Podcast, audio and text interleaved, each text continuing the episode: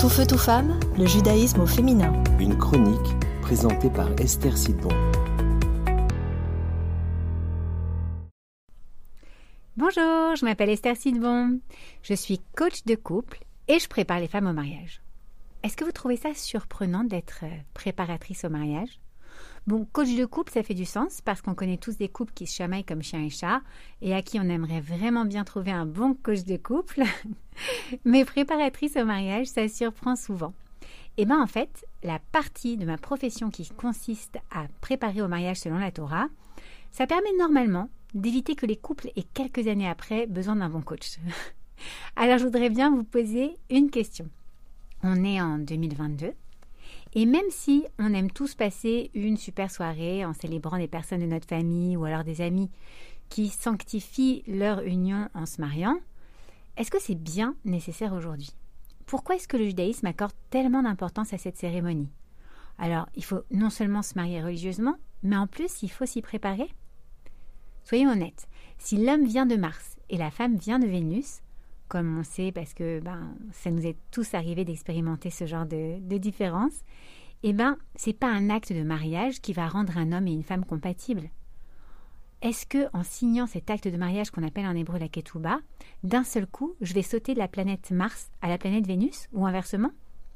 Qu'est-ce que ce morceau de parchemin et cette cérémonie vont bien finalement pouvoir modifier dans nos codes génétiques pour que cet homme et cette femme mariés soient vraiment différents de ces individus qui vivent en concubinage, par exemple.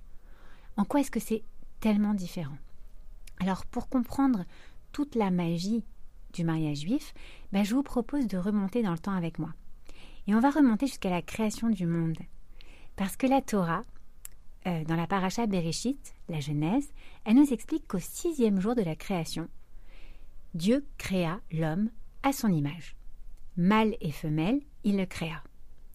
Alors voilà plusieurs concepts vraiment importants. D'abord, Dieu, qui est un, est le parfait équilibre entre féminin et masculin. Et lorsque le premier être humain il est créé à l'image de Dieu, eh ben, du coup, il va également être créé féminin et masculin en un seul être. C'est un concept vraiment essentiel pour comprendre le mariage dans le judaïsme. Dieu, il a pris de la terre, Adama en hébreu, puis il a amalgamé avec de l'eau et il a formé une sorte d'être d'argile. Et ensuite, qu'est-ce qu'il a fait? Il lui a insufflé dans ses narines une nishmat raïm, c'est-à-dire un souffle, un souffle de vie. Et Adam, Adam, tire son nom d'ailleurs de la matière dont il est formé. Et bien cet Adam, il va prendre vie grâce à ce souffle, à cette partie de Dieu qui vient animer son corps. Et il est à la fois, comme on l'a dit, féminin et masculin, androgyne. Et puis il y a un événement important qui arrive, et Dieu décide de séparer la partie féminine donc de la partie masculine. Ève, Chava en hébreu, et Adam se retrouvent donc séparés tant dans leur corps que dans leurs âmes. Mais ils sont deux parties d'un tout. Et c'est ça qui est super important. Et Dieu va procéder d'ailleurs juste après euh, au mariage, le premier mariage de l'univers, en mariant Adam et Ève. Et en faisant ça, en fait, qu'est-ce qu'il va faire?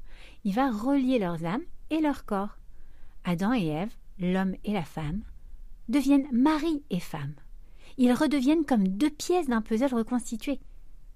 Alors, c'est vrai qu'un homme et une femme sont totalement de deux planètes différentes, mais lorsqu'ils se marient, ils deviennent mari et femme.